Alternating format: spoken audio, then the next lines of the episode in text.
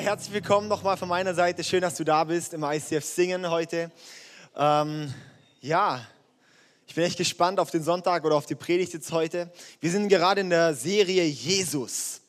Und zwar ist jetzt die Adventszeit zur Zeit und ähm, das ist natürlich eigentlich wegen Jesus auch vor lauter Geschenken und Trara und Trarum und äh, Glühwein und Weihnachtsmärkten und alles. Aber doch im Endeffekt war der Grund dafür Jesus. Und deshalb haben wir gesagt, wir möchten jetzt während dieser Adventszeit möchten wir vier Sonntage lang, also jeden Advent, möchten wir ein Thema über Jesus machen, ein bisschen Themen, die uns vielleicht ähm, ja, die ein bisschen provokant teilweise formuliert sind.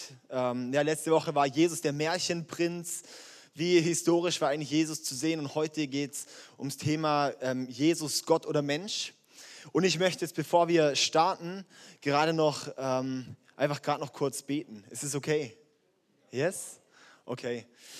Jesus, ich danke dir einfach, dass du uns liebst. Und ich danke dir, dass wir heute hier zusammen sein können, um, um mehr von dir zu erfahren. Und heute ist, glaube ich, eines der Themen, die am allerkraftvollsten oder das ist eigentlich das kraftvollste Thema in der in der Weltgeschichte, das wir heute behandeln werden. Und ich bete einfach, dass, dass du mir die Worte gibst, es rüberzubringen, so wie du es einfach ja, auch mitgeben willst, Herr. Und ich bete, dass ja, einfach unsere Augen heute geöffnet werden für deine Genialität, für deine Größe, Jesus. Ja. Amen. Amen. Ja, hey. Vielleicht ähm, hast du auch das ein oder andere Bild von Jesus. Ich habe die Woche ähm, ganz kurz mal noch, ähm, bin ich zu meinen Eltern heimgekommen, habe meine ähm, Schwester und ähm, Schwager und meine Eltern haben zusammen den Da Vinci Code angeschaut. Und äh, ich bin da gerade noch in den letzten Minuten gekommen und haben sie mich noch aufgeklärt. Ich glaube, ich hatte den schon mal gesehen, aber ich kann mich nicht so arg an Filme erinnern, wenn ich den schon mal gesehen habe. Und da gibt es ja so das eine Bild zum Beispiel von Jesus, ja, so, ähm, wo er einfach so dieser normale Mensch im Endeffekt war. Mit der Maria Magdalena hat er da rumgemacht und ähm, hat dann eben so seine Ahnen sozusagen dann erzeugt oder seine, seine Nachfolger erzeugt, wo dann die eine Frau da im Da Vinci Code die, die Nachfolgerin von Jesus ist und, äh, und so weiter, ja, so ein bisschen. Dann gibt es vielleicht noch so ein anderes Bild ähm, von Jesus, zum Beispiel bei den Zeugen Jehovas ist Jesus nicht Gott, er ist zwar göttlich, aber Jesus ist nicht Gott, sondern er ist vielmehr ein Engel. Ja?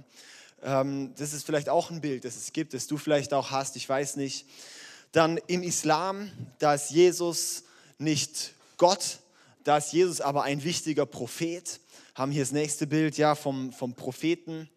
Und dann ähm, gibt es zum Beispiel auch in unserer heutigen Gesellschaft, glaube ich, das auch recht vertreten ist, so Jesus, der ja so der, ähm, ja, der einfach für Moral steht. Wir haben die Woche auch mit Leuten geredet, die ähm, wo, wo, ja, über Jesus geredet im Endeffekt. Und die haben halt gesagt, ja, Jesus ist im Endeffekt nur eine Person, die steht für Moral. Christ ist man, wenn man eine gewisse Ethik, also gewisse Werte leben will. Aber sonst hatten sie, wussten sie nicht, was die Bedeutung von Jesus ist. Was mich ein bisschen erschrocken hat, wo wir doch eigentlich in einem äh, christlich geprägten Land sind, wo ich gedacht habe, hey, das müsste man doch eigentlich wissen. Äh, und es waren studierte Leute und äh, wo ich einfach gemerkt habe, krass, stimmt.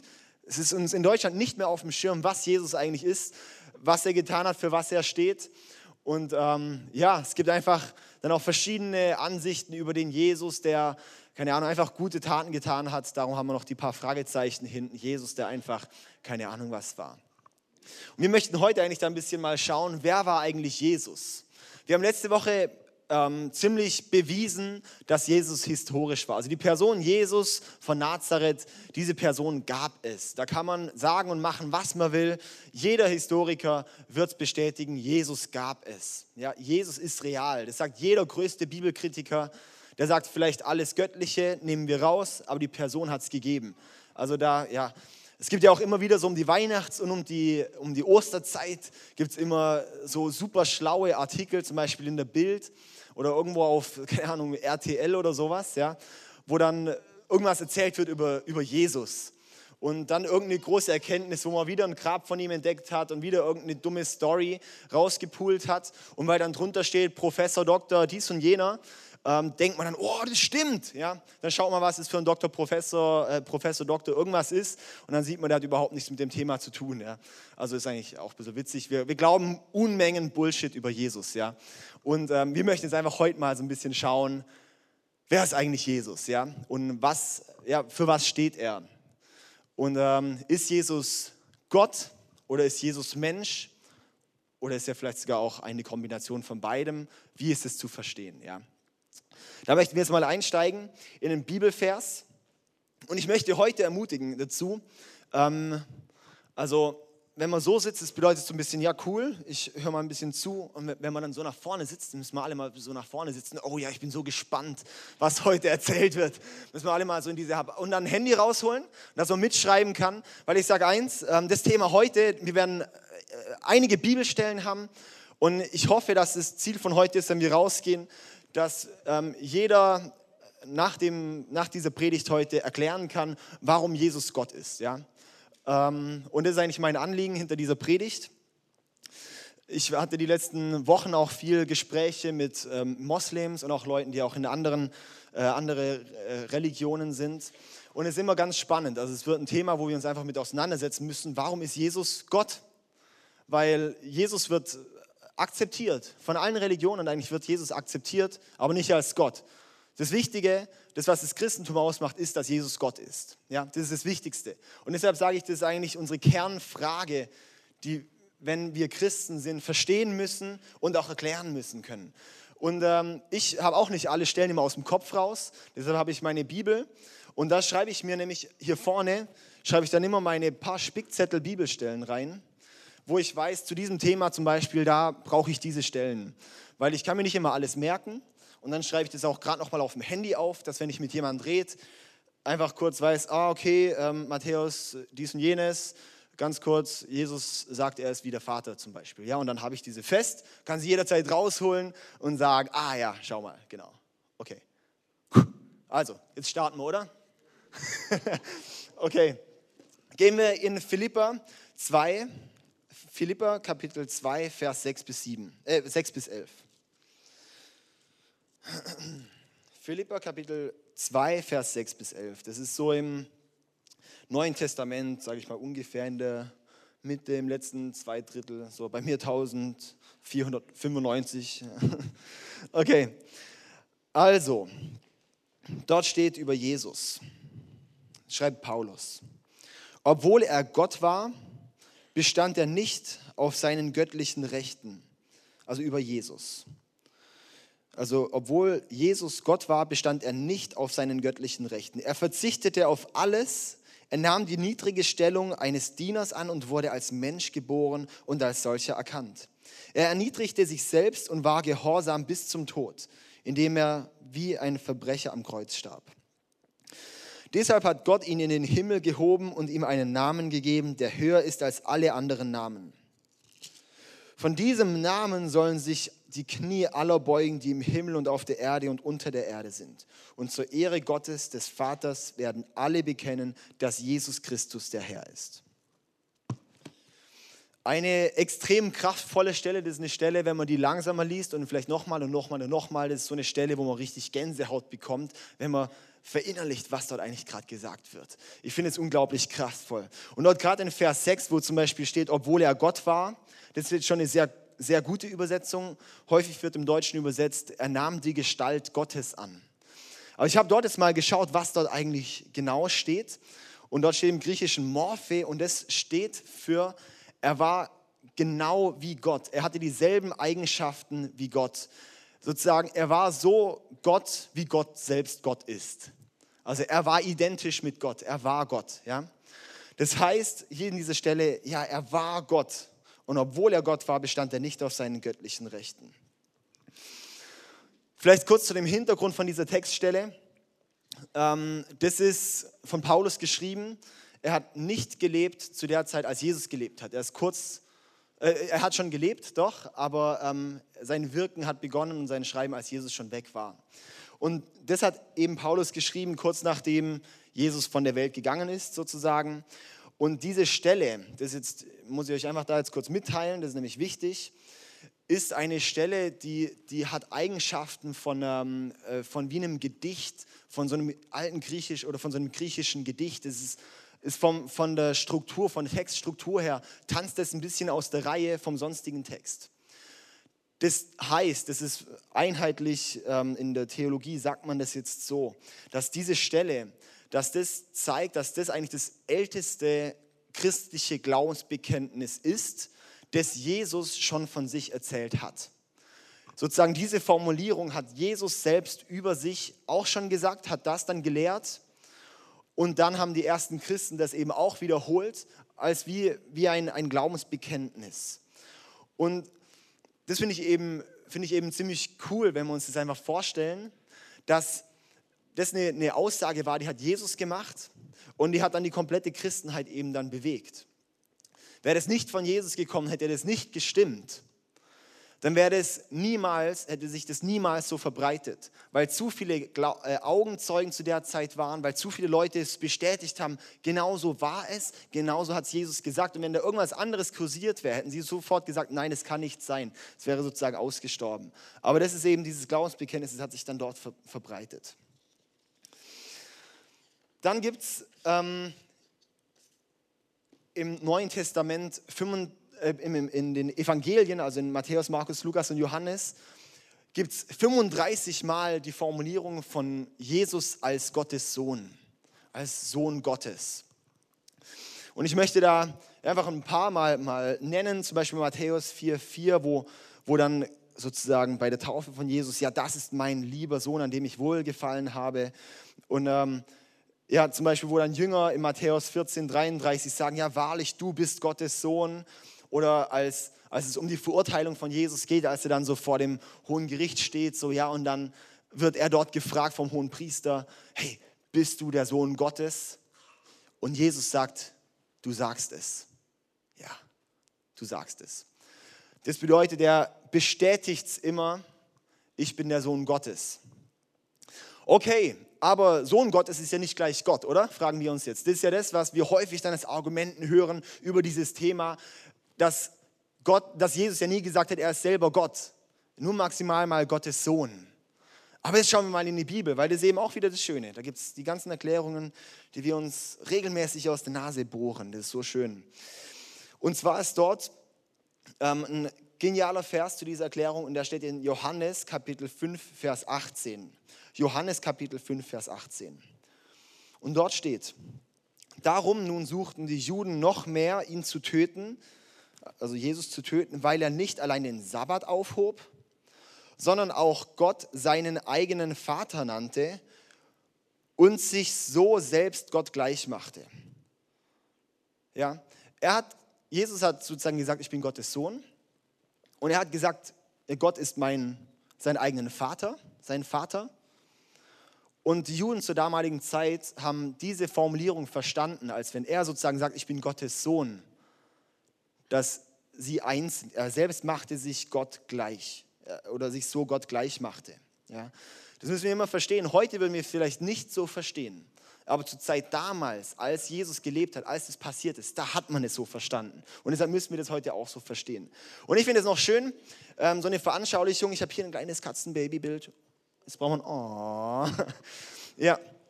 Und zwar, ähm, wenn jetzt auch Jesus sagt, ich bin Gottes Sohn, oder beziehungsweise, wenn, wenn dieses Katzenbaby sagt, ich bin eine Katze, ja, dann stimmt es auch, obwohl es das Kind von der Katze ist, aber das ist trotzdem eine Katze.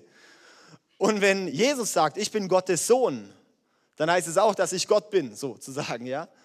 Also nicht, sondern Jesus Gott ist. Ja, wenn er das sozusagen sagt, das ist wie das, das Katzenbaby, das dann auch eine Katze ist. Oder wenn ein Hund ein Baby bekommt, ist das Baby auch ein Hund.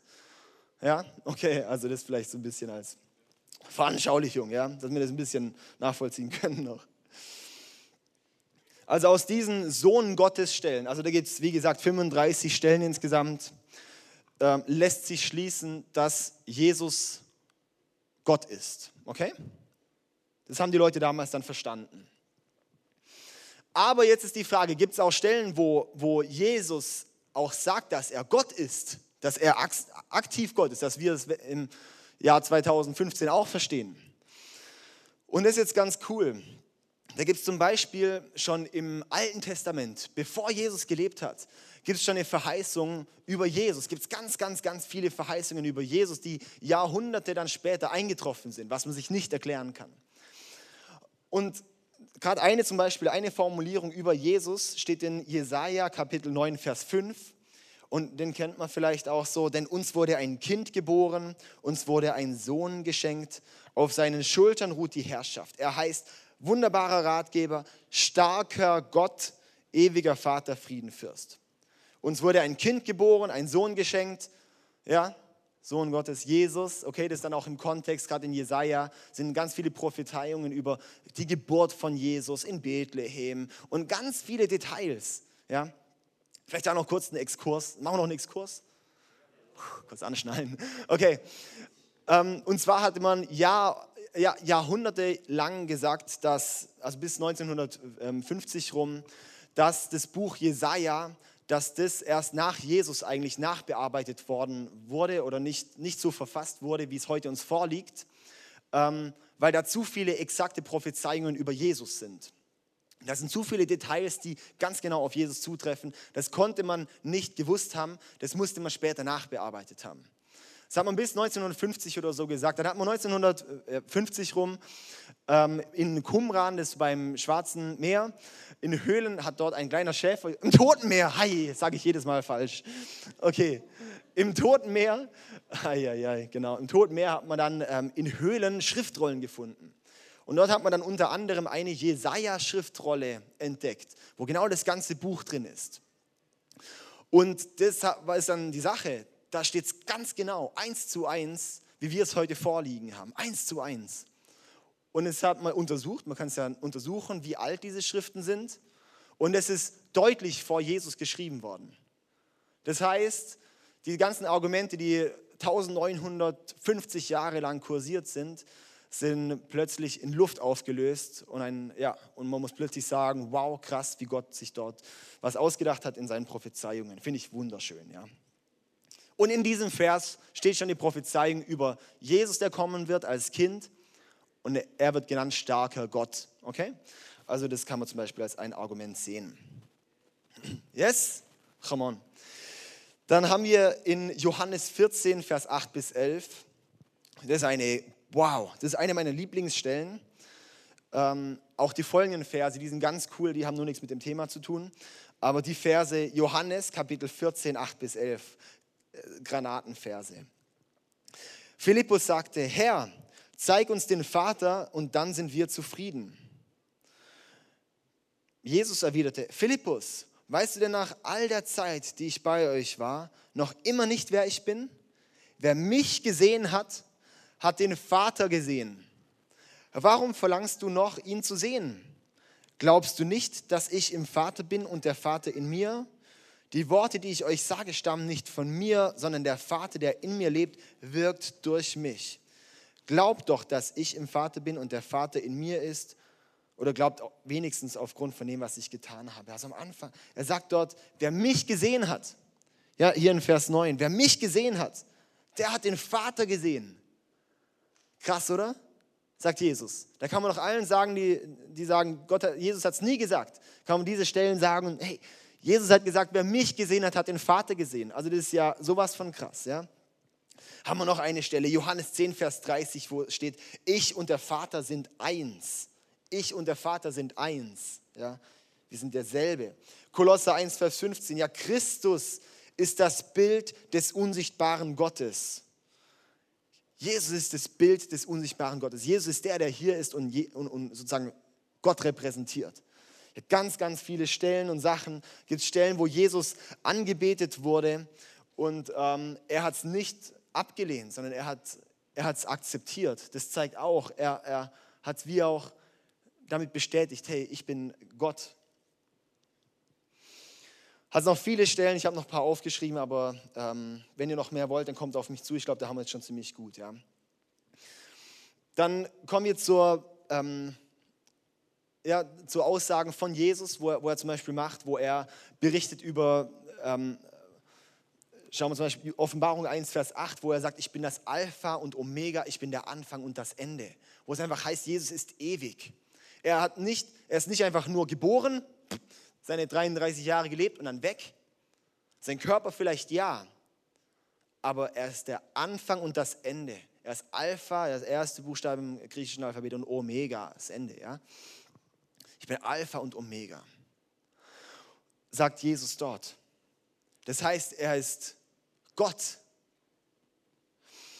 Und noch eine Stelle, die möchte ich noch nennen, die ist auch extrem wichtig. Und die steht in Johannesevangelium direkt ganz am Anfang. Kapitel 1, Vers 1 bis 4. Dann habe ich ein paar Mal leer gelassen und dann nochmal 10 bis 14. Da steht, am Anfang war das Wort. Das Wort war bei Gott und das Wort war Gott. Okay, gut. Das Wort war bei Gott, verstehen wir jetzt noch nicht. Er war am Anfang bei Gott. Durch ihn wurde alles geschaffen, was ist. Es gibt nichts, was er, das Wort, nicht geschaffen hat. Das Leben selbst war in ihm und dieses Leben schenkt allen Menschen Licht. Jetzt kommen wir in Vers 10. Doch obwohl die Welt durch ihn geschaffen wurde, erkannte die Welt ihn nicht, als er kam. Er kam in die Welt, die ihm gehört, und sein eigenes Volk nahm ihn nicht auf. All denen aber, die ihn aufnahmen und an seinen Namen glaubten, gab er das Recht, Gottes Kinder zu werden. Sie wurden dies weder durch ihre Abstammung noch durch menschliches Bemühen oder Absicht, sondern dieses neue Leben kommt von Gott. Er, der das Wort ist, wurde Mensch, das verstehen wir auch Vers 1, er, der das Wort ist, wurde Mensch und lebte unter uns. Er war voll Gnade und Wahrheit und wir wurden Zeugen seiner Herrlichkeit, der Herrlichkeit, die der Vater ihm, seinem einzigen Sohn, gegeben hat. Bam! Wow, da haben wir alles drin, oder? Ich finde es Wahnsinn. Da muss man gar nicht viel zu sagen. Einfach aufschreiben, nochmal daheim nachlesen, dann weißt du, wer Jesus ist. Okay? Da wissen wir, Jesus ist Mensch geworden. Jesus ist Gott. Er war am Anfang. Am Anfang war das Wort und das Wort war bei Gott und das Wort war Gott. Ja? Und sozusagen Wort kann man dort durch Jesus ersetzen. Logos. Das kann man dann auch durch Jesus dort ersetzen. Am Anfang war Jesus und Jesus war bei Gott und Jesus war Gott. Okay? Die Legitimation dafür finden wir in Vers 14. Ja, jetzt wissen wir, dass Jesus Gott war. Das ist schon mal gut, oder? Also das ist einfach was, zumindest aus den Belegen, die die Bibel gibt, muss man einfach sagen, okay, Jesus war Gott. Ja. Klar, es gibt vielleicht jemand, der sagt, aus, sonst irgendwie, ich akzeptiere es trotzdem nicht. Wir müssen einfach sagen, die Bibel hat die meisten Berichte über Jesus und extrem authentische und Prophezeiungen und alles. Und wie lange er sozusagen in den Köpfen der Menschen geblieben ist, er, er muss Gott sein. Ja? Und ähm, es gibt ein Bild von, von Jesus, das blendet man gerade mal hier noch kurz ein. Genau, finde ich mega krass, das Bild irgendwie. Ähm, aber wenn wir das zum Beispiel sehen, da denken wir jetzt nicht direkt, dass er Gott ist, sondern da denken wir doch auch, dass es ein Mensch ist, oder? Er hat ja hier auf dieser Welt gelebt. Er war jetzt nicht irgendwie ein Geisterwesen, das dann hier irgendwie war, sondern Jesus war im Endeffekt dann auch, auch Mensch, ja. Und jetzt möchten wir mal schauen hier, den zweiten Punkt, Jesus war auch Mensch. Weil er hatte, er hatte Grundbedürfnisse. Ja, er musste auch schlafen, er musste auch trinken. Ja, er, er, hatte auch trau, er war auch traurig manchmal. Er hat über Jerusalem geweint. Er hatte Angst, als es kurz auf seinen Tod zugang, zuging. Ja? Er ist aufgewachsen in einer Familie dann im Endeffekt ja, hat dann den, den Beruf von seinem ähm, sozusagen Stiefvater dann gelernt, von Josef, wurde auch Zimmermann, einen ganz normalen Beruf, 30 Jahre lang, bis er 30 war. Man hat jetzt nirgends irgendwie Belege, dass irgendwie Jesus so ein super Zimmermann war, der gesagt hat, so, Haus stehe und bam, und plötzlich stand das Haus da. Da gibt es keine Belege so davon, ja. Sondern er war eigentlich, er war schon sehr weise schon auch als Junges. Und dann mit 30 hat er angefangen dann, dann zu wirken. Warum mit 30? Mit 30 ähm, durfte man im Judentum lehren. Dann hat Jesus sich eben auch diesen Strukturen dort untergeordnet. Finde ich ziemlich cool, dass Gott so cool da wieder ist. Ja, er hat nicht gesündigt, er hat nie einen Fehler begangen, was wir uns nicht vorstellen können. Das ist auch das, was Gott so, äh, was, was Jesus extrem so ausmacht. Ja, also Jesus war nicht nur göttlich, sondern er war auch menschlich. Ähm, dann können wir hier gerade in dem Philippa in der Stelle, wo wir vorhin waren, möchte ich nochmal ganz kurz vorlesen. Ja, obwohl er, also in Philippa 2, Vers 6 bis 7, obwohl er Gott war, bestand er nicht auf seinen göttlichen Rechten. Er verzichtete auf alles, er nahm die niedrige Stellung eines Dieners an und wurde als Mensch geboren und als solcher erkannt. Ja, das zeigt zum einen, dass er nicht aufgehört hat, Gott zu sein, als er Mensch wurde. Es zeigt, er war Gott und er ist Gott geblieben, aber wurde zusätzlich auch noch Mensch. Er war 100% Gott, aber auch 100% Mensch. Wir bringen es nicht zusammen. Wir Menschen kennen ja nur 100%. Aber dass er 100% und 100% nochmal zusammenbringt, ja, das, das war aber Jesus. Das ist, was wir häufig dann nicht so verstehen können, warum wir auch sagen, nee, er kann nicht Gott gewesen sein. War vielleicht ein Engel, war vielleicht auch nur ein Prophet, der einfach gesandt war. Aber das ist genau das Kraftvolle, das in Jesus steckt.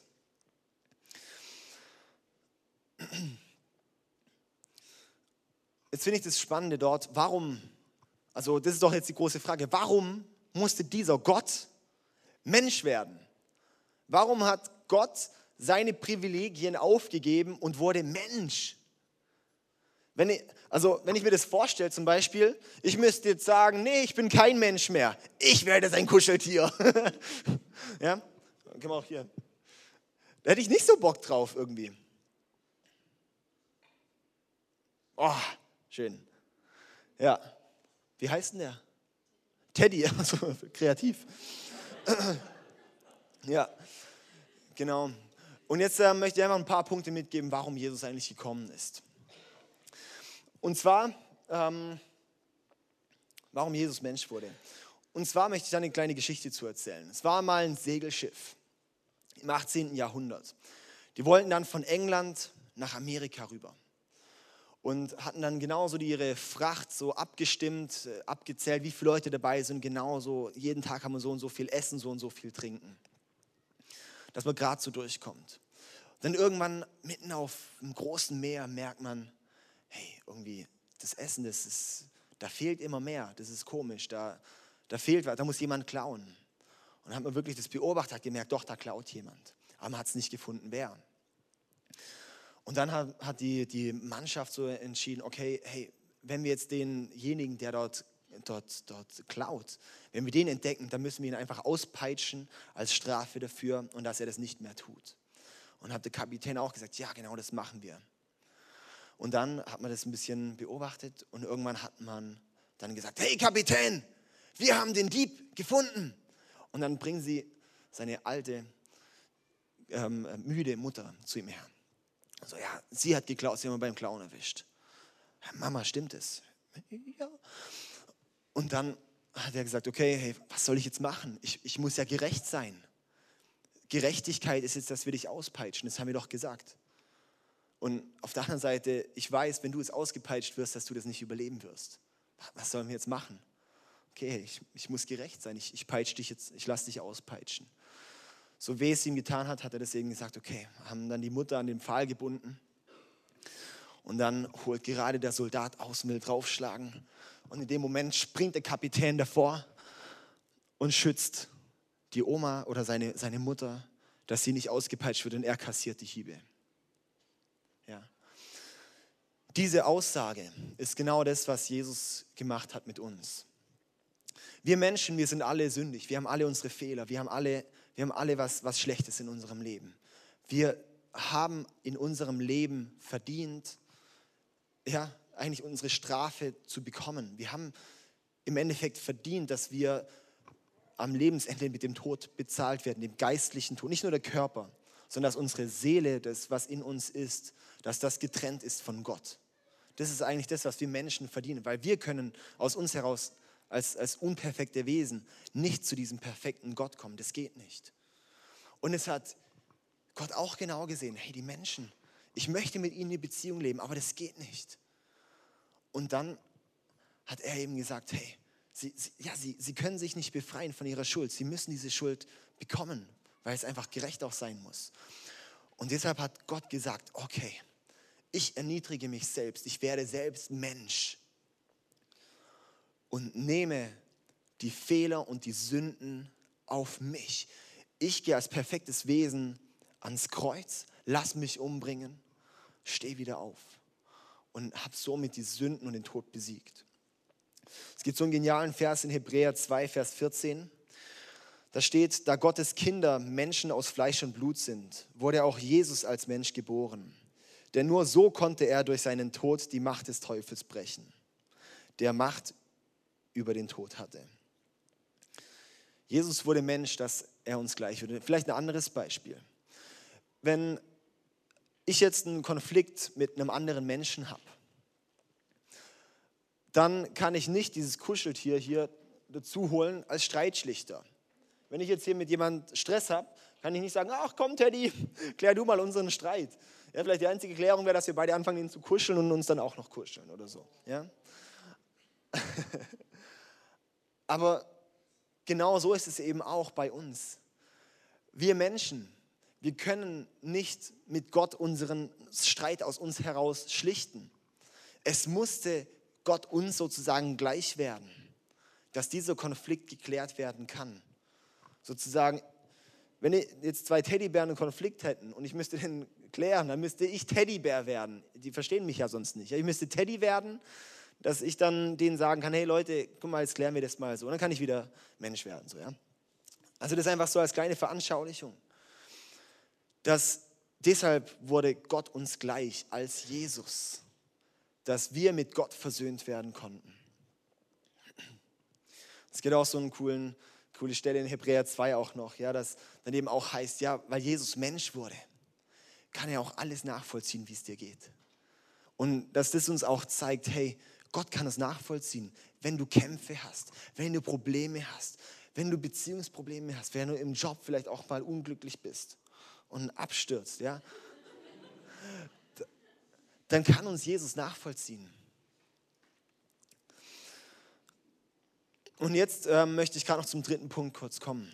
Und zwar, was bedeutet das jetzt für uns? Jesus war Gott oder Jesus ist Gott. Jesus war Mensch.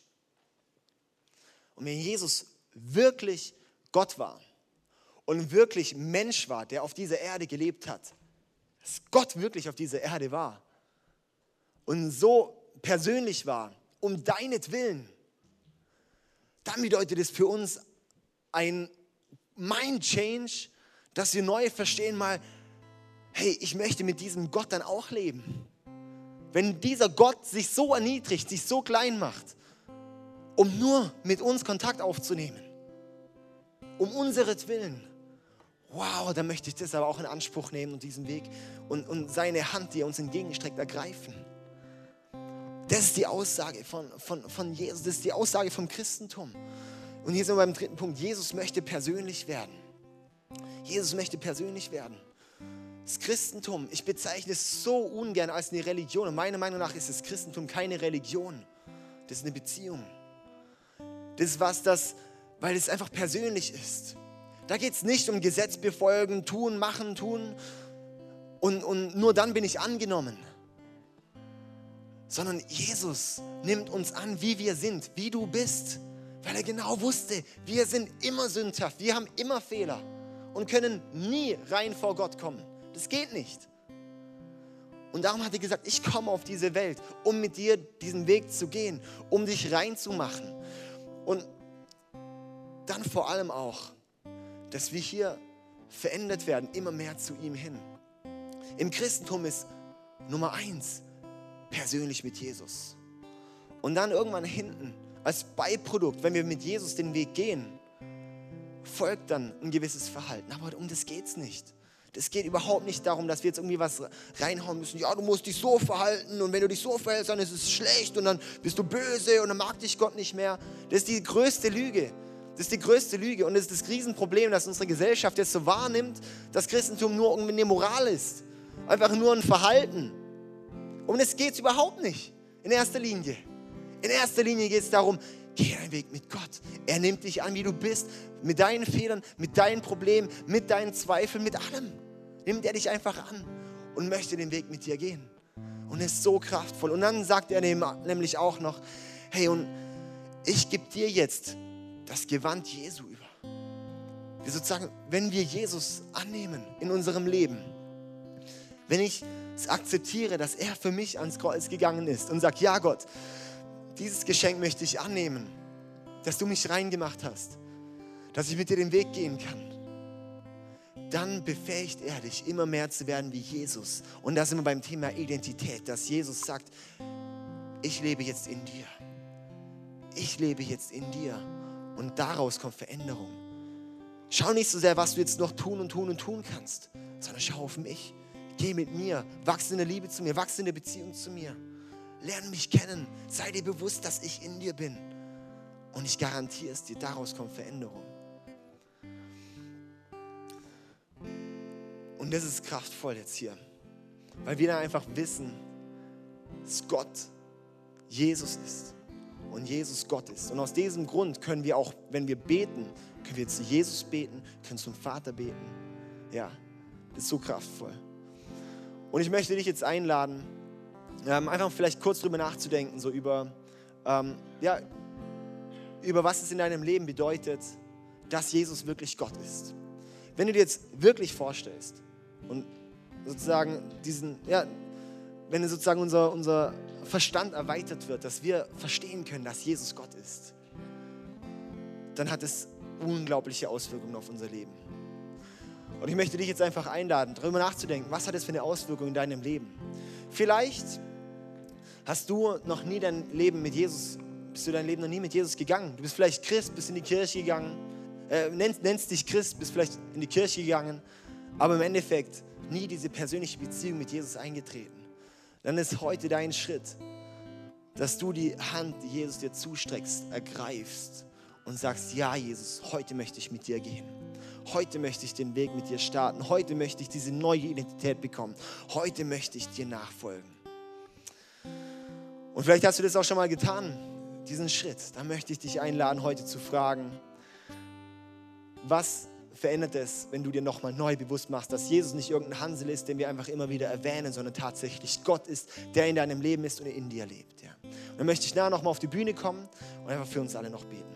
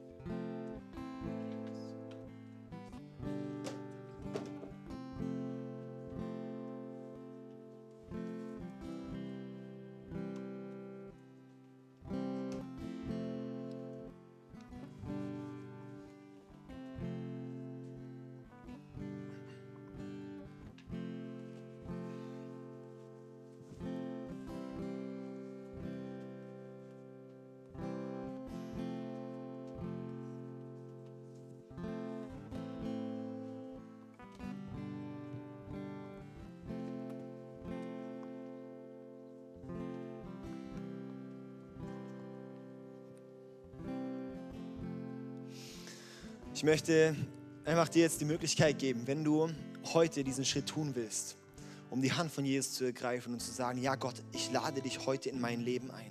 Ich gebe dir heute mein Herz. Möchte ich dich einfach ermutigen, dass du jetzt ein Gebet, das ich jetzt gleich vorbeten möchte, so Stück für Stück, dann einfach auch mitbetest. Und das ist dort, wo du einfach Gott einlädst. Und danach ist Jesus in dir drin. Ja, das sagt er einfach. Wenn du mit deinem Herzen glaubst und mit dem Mund bekennst, dass Jesus dein Gott ist, hey, dann hast du das ewige Leben, dann bist du bei Gott. Ja. Okay, Jesus, ich danke dir, dass du mich liebst. Ich danke dir, dass du meine Fehler siehst und alle vergeben willst. Ich gebe dir alle meine Sünden hin. Ich werfe sie an dein Kreuz und ich danke dir, dass du sie alle auf dich nimmst. Und mich jetzt in diesem Moment befreist von allen Sünden. Danke für dieses Geschenk der Gnade und das Geschenk der Vergebung. Ich möchte dir von heute an nachfolgen. Ich möchte dir mein Leben geben, dir mein Herz geben und dir nachfolgen. Führe du mich. Zeige mir meine nächsten Schritte. Und schenke mir den Heiligen Geist, der mich führt. Danke, Jesus. Amen. Amen. Wow. Hey, das ist das beste Gebet, das du in deinem Leben sprechen kannst. Und auch wenn du das jetzt getan hast, dann möchte ich dich einfach einladen. Wir haben draußen am Welcome Point haben wir so kleine Starterbibeln. Da kannst du nachher nach der Celebration einfach hingehen. Da steht eine Person und da kannst du dann einfach sagen, hey, ich möchte gerne so eine Starterbibel. Und dann geben sie dir die. Das ist ein das Neues Testament, alle möglichen Geschichten, auch über Jesus drin. Und ähm, ja, möchte ich dich einfach einladen. Das kannst du dir einfach abholen. Wir möchten jetzt eine, eine Zeit haben des Worships, wo wir nochmal Gott anbeten wollen, ein paar Lieder, wo wir ihm einfach die Ehre geben. Da können wir zu aufstehen. Währenddessen gibt es hier drüben an dem Tisch das Abendmahl. Am Abendmahl dort erinnern wir uns daran, dass Jesus sein Leib, also das Brot und sein Blut, also der Saft, für uns gegeben hat. Das ist sozusagen da, wo wir uns nochmal neu daran erinnern oder auch das erste Mal vielleicht daran erinnern, dass Jesus sein Leben für mich gegeben hat, dass ich frei bin. Unglaublich genial. Und dann haben wir auch hier in dem Gang haben wir Leute, die für dich beten wollen. Kannst du, wenn du irgendwelche Anliegen hast, irgendwas hast, kannst du einfach hingehen und für dich beten lassen. Ja, ähm, vielleicht noch, das muss ich noch kurz erzählen, sorry. Ha, nix sorry. Ähm, und zwar der, der Alex, ich erzähle es jetzt gerade von ihm kurz. Ähm, dann äh, erzähle ich das gerade von hier schnell. Hatte mir vorhin erzählt, er hatte die Woche einen Arbeitsunfall, war zwischen einem Gabelstapler und einem LKW eingeklemmt, hatte acht Rippen geprellt und äh, unglaubliche Schmerzen. Er hatte mit einem äh, Freund auch geskypt und ähm, ja, hat er über Skype mit ihm gebetet und in dem Moment sind alle Schmerzen weggegangen. Seither ist er geheilt. er ist einfach Gott, ja, das ist Jesus. Ja, das ist einfach die Kraft von Jesus. Hey, das, das erleben wir hier, weil Jesus ist so real. Gott ist so real. Ja? Im Namen von Jesus passieren Wunder. Im Namen von Jesus wird, ist einfach so viel Kraft. Möchte ich dich einladen, das Gebet in Anspruch zu nehmen und sonst einfach aufzustehen und Gott die Ehre zu geben. Amen. Face to face.